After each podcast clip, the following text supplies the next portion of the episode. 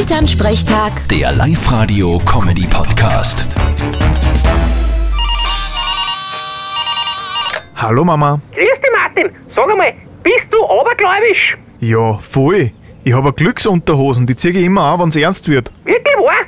Wie lange hast du denn die schon? Naja, ich würde sagen, circa 20 Jahre. Die hat sich halt bewährt. Aber wieso fragst du denn? Na, weißt, ich hab gelesen, dass in die Tierheime die schwarzen Katzen weniger genommen werden als andere, weil die Leute abergläubisch sind. Echt? Das ist natürlich sehr unfair. Was können denn die Viecherl dafür? Ja, sag ich auch. Naja, ich verstehe schon. Beim Halbzinger Kanter ist einmal eine schwarze Katze von links nach rechts über die Straße gerannt und kurz drauf hat sie seine Frau scheiden lassen. Da muss man schon aufpassen. Ja, man muss aber wissen, dass die schwarze Katz die Hirsel Christa war und der Günther scharf auf sie. Genau.